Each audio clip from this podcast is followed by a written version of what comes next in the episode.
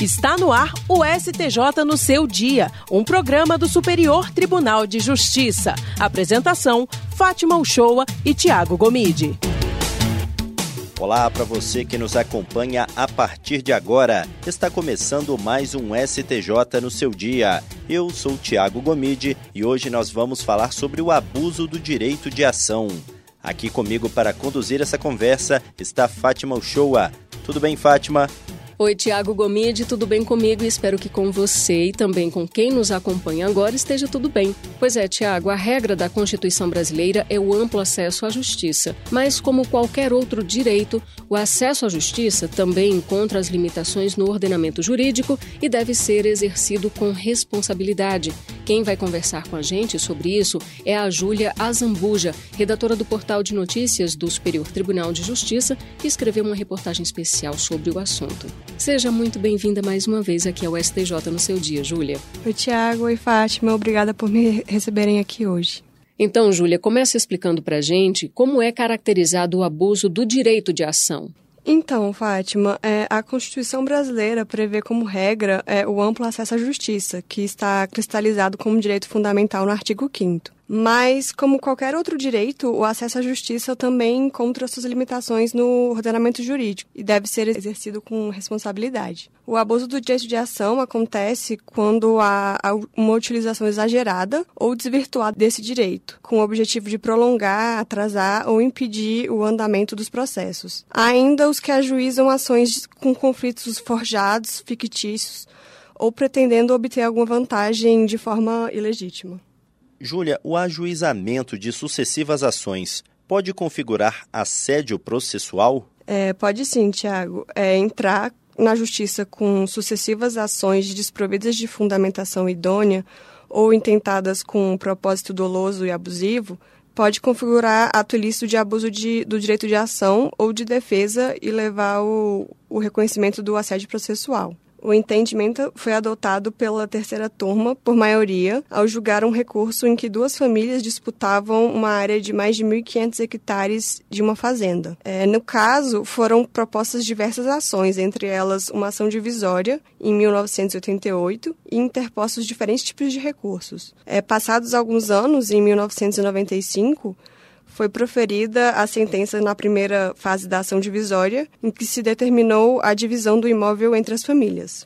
Só que, às vésperas da restituição da área que cabia à família que propôs a ação divisória, a outra família ajuizou sucessivamente, em um período de três meses, uma série de novas ações, todas elas sem qualquer fundamento relevante, movidas quando já consolidada há mais de 16 anos a propriedade da outra parte. No voto que prevaleceu no julgamento, a ministra Nancy Andrighi apontou que tal atitude configurou abuso de direito, uma vez que, conforme o artigo 187 do Código Civil, comete ato ilícito o titular de um direito que, ao exercê-lo, é, excede manifestamente os limites impostos por seu fim econômico ou social, pela boa-fé ou pelos bons costumes. A ministra explicou que, nesse caso, o abuso do direito fundamental à justiça, em que incorreram os recorridos, é, não se materializou é, em cada um dos atos processuais individualmente, mas, ao contrário, se concretizou em sucessivas pretensões desprovidas de fundamentação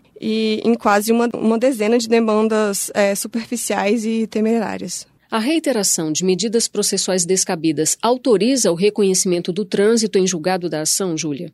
Sim, Fátima, foi o que a primeira sessão decidiu em 2021. É, baseado em precedentes, o colegiado determinou a certificação imediata do trânsito em julgado em uma reclamação interposta aqui no STJ por reconhecer o abuso do direito de ação na insistência de uma parte em apresentar medidas descabidas. É, no caso, a mulher ajuizou é, ação buscando receber pensão especial deixada por um ex-combatente sob o argumento de que esta poderia ser requerida a qualquer tempo, não sendo aplicável a prescrição é, de fundo de direito. Com o objetivo de reverter com o objetivo de reverter o acórdão do Tribunal Regional Federal da Quarta Região, que negou a sua pretensão, a mulher impetrou vários recursos e outras medidas no STJ, entre eles agravo em recurso especial, ação rescisória, a reclamação, é, agravo interno e é, pedido de reconsideração. Após a primeira sessão do STJ indeferir liminarmente a ação rescisória, a parte é, entrou com a reclamação, sustentando que o colegiado teria usurpado a competência do próprio tribunal. É, na decisão monocrática, o relator ministro Og Fernandes é, afirmou que não cabe reclamação dirigida ao STJ contra acórdão proferido por um de seus órgãos jurisdicionais.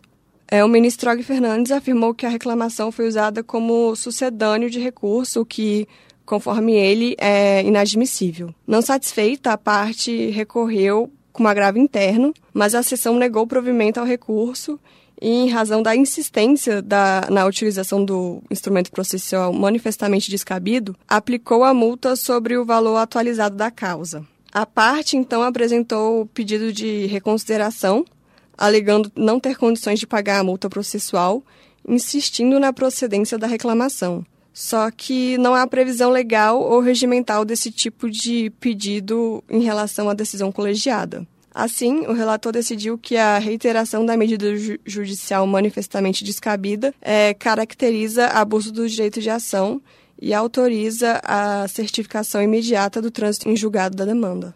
E o reconhecimento do abuso de direito de ação, Júlia, é medida excepcional? É sim, Tiago. É, ao julgar um recurso especial de relatoria do ministro Ricardo Vilas Boas Cueva, a terceira turma reafirmou essas jurisprudências, segundo o qual o reconhecimento do abuso do direito de ação é excepcional, porque por ele estar intimamente atrelado ao acesso à justiça, devendo ser analisado com prudência pelo julgador e declarado apenas quando o desvirtuamento do exercício desse direito for amplamente demonstrado. Nesse julgamento, o colegiado afastou a condenação por danos morais de três ex-vereadores do município é, Rio do Sul, de Santa Catarina, em razão de uma ação popular ajuizada por eles para impugnar a venda de um imóvel da prefeitura. Os ex-vereadores teriam sido condenados pelas instâncias ordinárias porque teriam utilizado a ação popular para fins políticos. Mas o STJ concluiu que não foram demonstrados nem o abuso de, do direito de ação, nem o dano moral indenizável.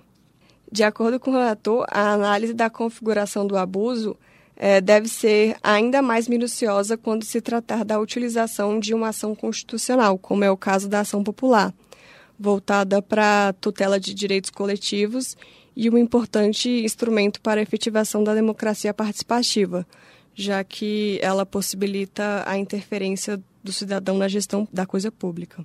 É, Vilas Boas explicou que, mesmo sendo válida a preocupação do julgador com o eventual uso político da ação popular, o que significaria desvirtuamento do Instituto, essa análise deve se pautar pela prudência, de modo a não coibir o seu uso diante de possíveis lesões ao patrimônio público e à moralidade pública. Júlia, e a impetração de vários mandados de injunção idênticos com diferentes pessoas no polo passivo pode caracterizar assédio processual?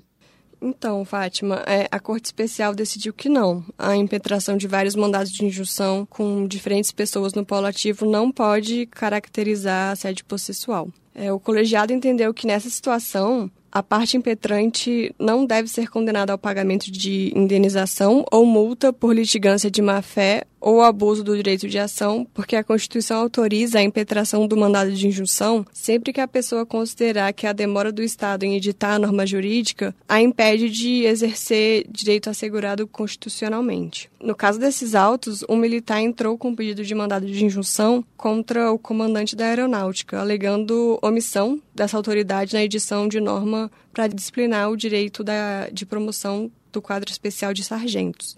É, durante o trâmite do mandado de injunção no STJ, a União sustentou a ocorrência de assédio processual, que teria ficado caracterizado pela impetração de vários mandados é, desprovidos de fundamentação é, idônea e intentados sem nenhum interesse legítimo a ser tutelado. Durante o trâmite do mandado de injunção no STJ, a União sustentou a ocorrência de assédio processual, que teria ficado caracterizado pela impetração de diversos mandados de injunção desprovidos de fundamentação idônea e intentado sem nenhum interesse legítimo a ser tutelado. Por isso, é, pediu que fosse fixada indenização ou multa contra o impetrante, por abuso do direito processual e litigância de má-fé. É, ao proferir sua decisão, o ministro Raul Araújo, o relator, observou que o simples fato de o litigante utilizar a ação ou recurso previsto em lei, ou como no caso na própria Constituição, não significa litigância de má-fé.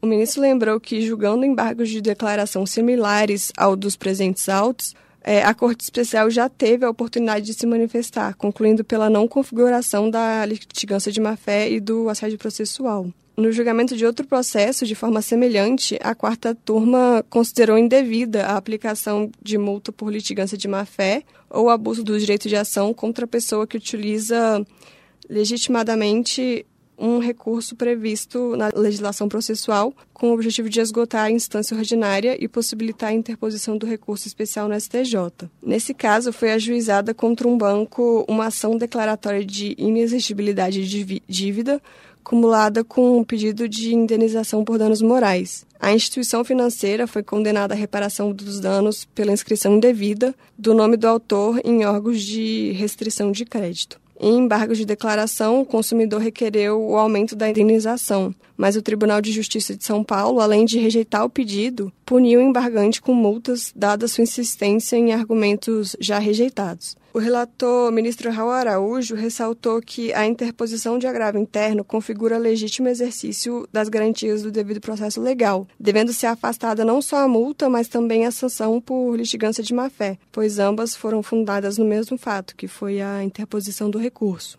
Para a gente finalizar, Júlia, a inversão automática do ônus da prova pode facilitar o abuso do direito de ação? Então, Tiago, é, ao julgar um recurso especial, a terceira turma entendeu que a inversão do ônus da prova é, a respeito da veracidade e da correção da informação publicitária prevista no artigo 38 do Código de Defesa do Consumidor não se aplica a demandas que discutem concorrência desleal. Nesse processo, a rede de lanchonetes Burger King buscava fazer com que o restaurante Madeira Steakhouse, seu concorrente, parasse de veicular propaganda supostamente enganosa com a frase o melhor hambúrguer do mundo. A Burger King então alegou que deveria haver a inversão do ônus da prova, ficando seu concorrente responsável pelo custeio da produção da perícia, pois, embora não houvesse relação de consumo entre as partes, a aplicação do artigo 38 do CDC era necessário para proteger o consumidor de práticas abusivas e desleais. O relator do recurso no STJ, que foi o ministro Paulo de Tarso Sanseverino, é, afirmou que a norma do CDC não poderia ser aplicada nas relações entre empresas concorrentes, pois poderia facilitar o, o, abuso do direito de ação, incentivando estratégias anticoncorrenciais, uma vez que, a partir do ajuizamento da demanda fútil, o ônus da prova estaria direta e automaticamente imposto ao concorrente com menor porte econômico. Em tal hipótese, segundo o ministro, o processo estaria sendo utilizado não para obter um provimento jurisdicional, mas sim como meio de dificultar a atividade do concorrente, ou mesmo de barrar a entrada de novos competidores no mercado. Essa conduta, que ficou conhecida pelo termo inglês sham litigation, é, o agente econômico pode se valer de litígio simulado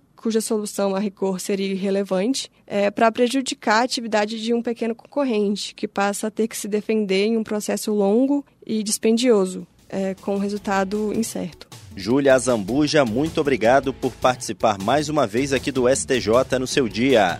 Obrigada, até a próxima. Vale sempre destacar que o conteúdo completo dessa reportagem pode ser conferido no site do STJ Basta acessar www.stj.jus.br.